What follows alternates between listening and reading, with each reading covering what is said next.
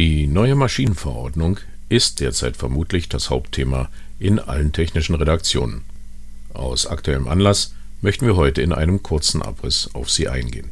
Und damit ein herzliches Willkommen zu einer neuen Folge unseres Podcasts zur technischen Dokumentation.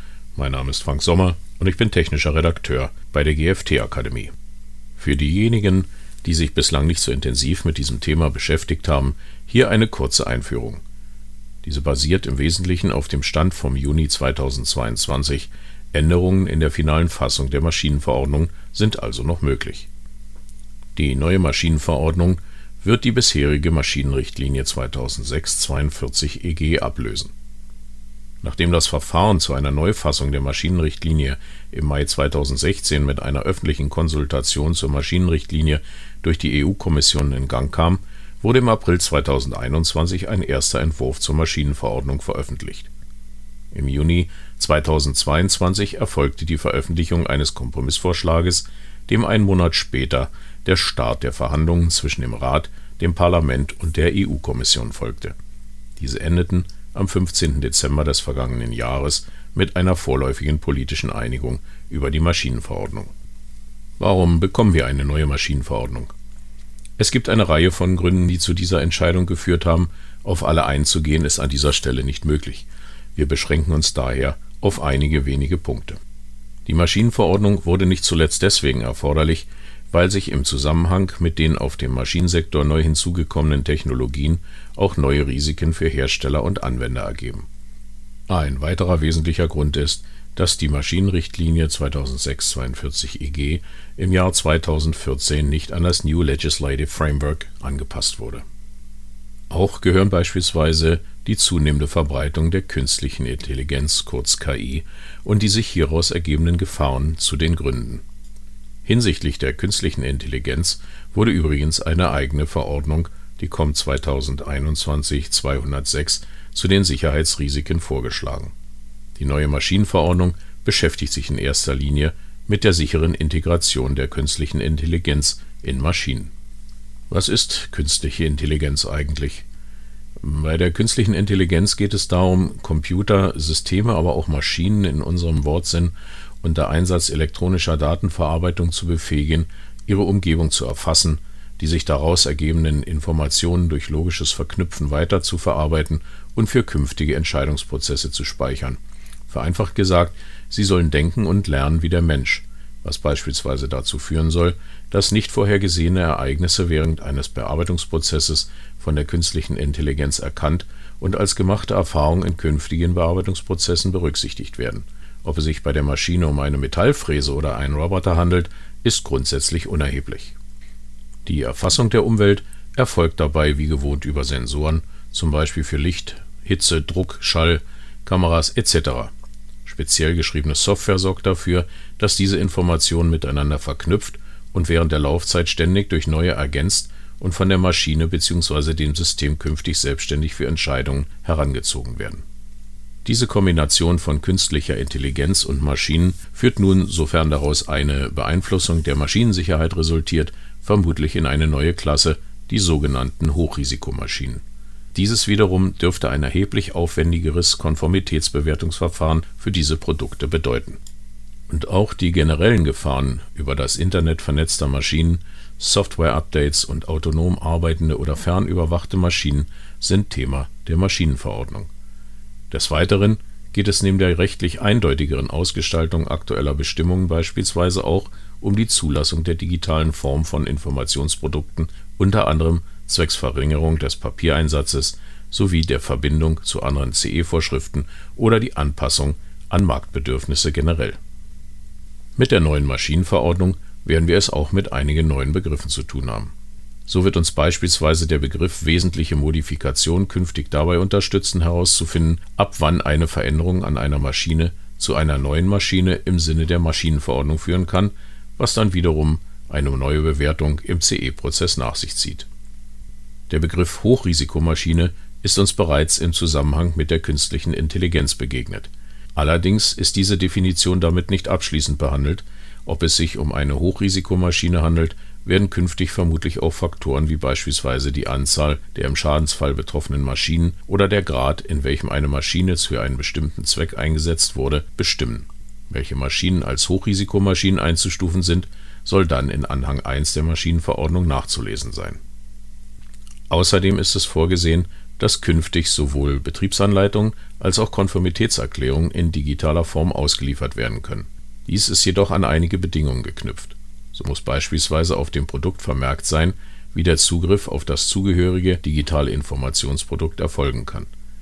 Außerdem ist sicherzustellen, dass es in einer Form vorliegt, die sich auf jedem Endgerät öffnen und speichern lässt. Diese Bedingungen werden vermutlich einige Hersteller und technische Redaktionen vor neue Herausforderungen stellen. Dabei dürfte weniger das Ausgabeformat des Informationsproduktes, sondern eher das Endgerät der Anwender eine Rolle spielen so publizieren wir unsere Kundendokumente neben der Printversion zwar auch im PDF-Dateiformat und in HTML, damit sind sie vom Hersteller allerdings noch nicht sicher ausgeliefert, sprich das Endgerät der Benutzer muss also wenigstens eine Software, eine App vorhalten, die PDF-Dokumente öffnen und korrekt darstellen kann. Dies ist keineswegs so selbstverständlich, wie es zunächst scheinen mag ich kenne durchaus Endgeräte, die proprietäre PDF-Reader verwenden und bei denen die Installation eines anderen Readers nicht oder nur mit Tricksereien möglich ist. Und was die HTML-Ausgabe betrifft, hier ist die Lage möglicherweise etwas entspannter, denn einen Internetbrowser findet man sowohl auf jedem Smartphone oder Tablet. Allerdings geht es hier auch nicht ganz ohne Probleme ab. Jeder, der sich mit Webdesign beschäftigt, weiß, dass es durchaus eine Herausforderung sein kann, ein HTML-Dokument auf allen verfügbaren Browsern gleich aussehen zu lassen. Dazu kommt, dass es heute üblich ist, das sogenannte Responsive Design zu verwenden, was bedeutet, dass sich die Darstellung des Inhalts an das Endgerät bestmöglich anpasst. Sie werden sicherlich selber bereits festgestellt haben, dass sich so manche Website auf dem Desktop-PC ganz anders darstellt als auf einem Smartphone.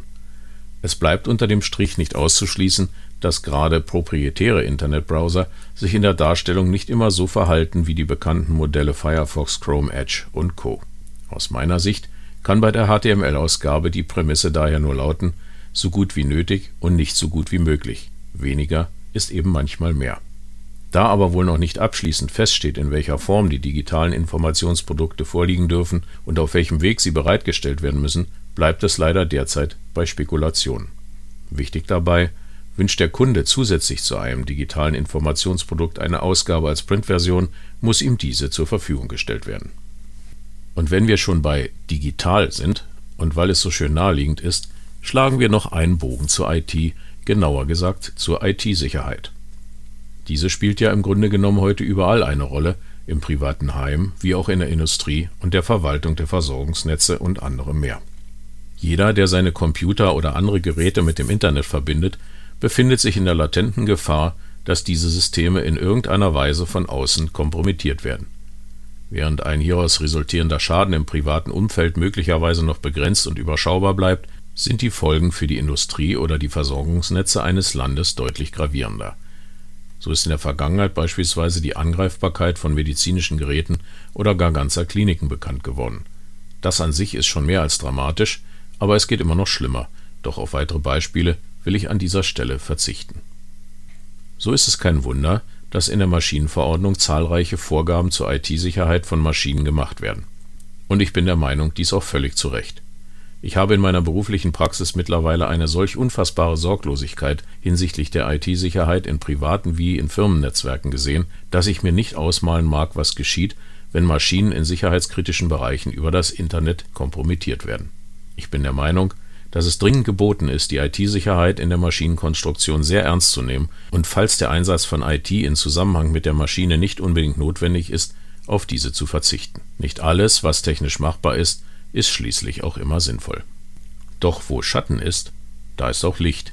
Und so hatte ich einmal Einblick in ein Unternehmen, das an diese Thematik geradezu vorbildlich herangegangen ist. Hier wurde das Produktivnetzwerk strikt als eigenständiges Netzwerk betrieben, wo am Arbeitsplatz der Zugang zum Internet erforderlich war, wurde ein eigens dafür vorgesehener Computer aufgestellt, der mit einem anderen Netzwerksegment verbunden war. Zwischen beiden Netzen bestand keinerlei Verbindung über Bridges oder andere Netzwerkkomponenten und auch die manuelle Datenübertragung mittels mobiler Datenträger wie DVD oder USB-Stick oder wie Bluetooth auf die Produktivrechner am Arbeitsplatz war dank konstruktiver Maßnahmen für die Mitarbeiter unmöglich. Und worin liegt jetzt der aktuelle Anlass für diesen Podcast? Nun, am 25. Januar diesen Jahres wurde der Kompromissvorschlag für die neue Maschinenverordnung in seiner endgültigen Fassung vom Ausschuss der ständigen Vertreter der Regierungen der Mitgliedstaaten der Europäischen Union AStV gebilligt und dem Vorsitz des Ausschusses für Binnenmarkt und Verbraucherschutz kurz IMCO des Europäischen Parlaments übergeben. Es ist somit denkbar, dass die förmliche Annahme der Maschinenverordnung durch den Rat und das EU-Parlament im Laufe dieses ersten Halbjahres erfolgt. 20 Tage nach ihrer Veröffentlichung im Amtsblatt der EU würde die neue Maschinenverordnung in Kraft treten, was bedeutet, dass sie ab diesem Tage, somit also noch dieses Jahr, bereits anwendbar wäre. Nochmals 42 Monate später, wobei diese Frist noch nicht final bestätigt ist, ist dann ihr Geltungsbeginn, das heißt, dass ab einem bestimmten Datum im Jahr 2027 nur noch die Maschinenverordnung, nicht aber die bis dahin noch parallel gültige Maschinenrichtlinie 2006/42/EG angewendet werden darf. Übrigens, die Maschinenverordnung ist, wie der Name bereits sagt, eine Verordnung. Dies bedeutet, dass eine Umsetzung in nationales Recht, wie mit der 9. Pod SV zur Maschinenrichtlinie 2006/42/EG geschehen, nicht erforderlich ist. EU-Verordnungen besitzen somit unmittelbare Gesetzeskraft. Halten wir also fest: Mit der neuen Maschinenverordnung wird einiges an spannenden Themen auf die technischen Redaktionen und Hersteller zukommen. Dem Vernehmen nach dürfte aber auch mit einigen Unklarheiten zu rechnen sein, die noch herausfordernd sein können. Es ist dringend zu empfehlen, sich bereits jetzt mit der neuen Maschinenverordnung zu beschäftigen da Maschinen, die im Jahr 2027 auf dem Markt bereitgestellt werden, mit ihr konform sein müssen und die Einarbeitung in die neue Verordnung schon einige Zeit in Anspruch nehmen wird. Eine Quelle hierzu wäre beispielsweise die EOR Lex. Einen entsprechenden Link habe ich in den Shownotes hinterlegt. Nun, wir werden der Einführung der Maschinenverordnung, ebenso wie Sie, mit großer Spannung entgegensehen und uns selbstverständlich demnächst in weiteren Einzelfolgen intensiver mit ihr beschäftigen und damit wären wir am Ende unserer heutigen Folge. Wenn Ihnen diese gefallen hat, lassen Sie uns doch ein Abo da. Damit verpassen Sie keine weiteren Folgen. Klicken Sie hierzu einfach auf den Button Abonnieren unter dem Player-Bedienfeld. Vielen Dank fürs Zuhören und bleiben Sie der technischen Dokumentation gewogen. Ihr Frank Sommer.